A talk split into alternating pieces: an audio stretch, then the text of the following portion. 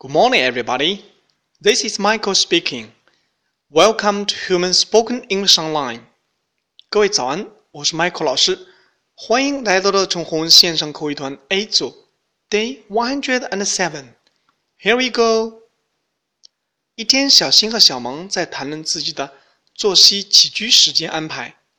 让我们听一下吧。What time do you go to bed?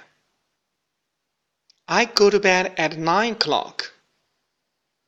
OK，小新问的是 What time do you go to bed?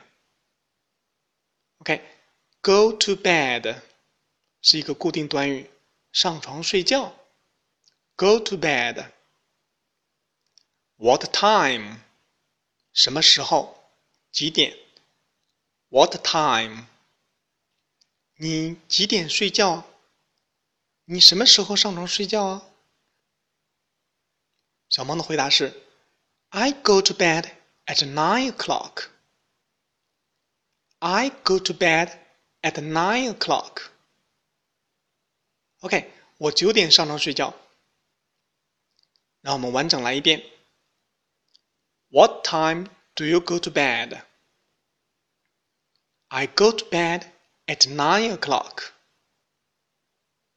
OK，要多多练习哦。Practice makes perfect. See you then. Bye bye.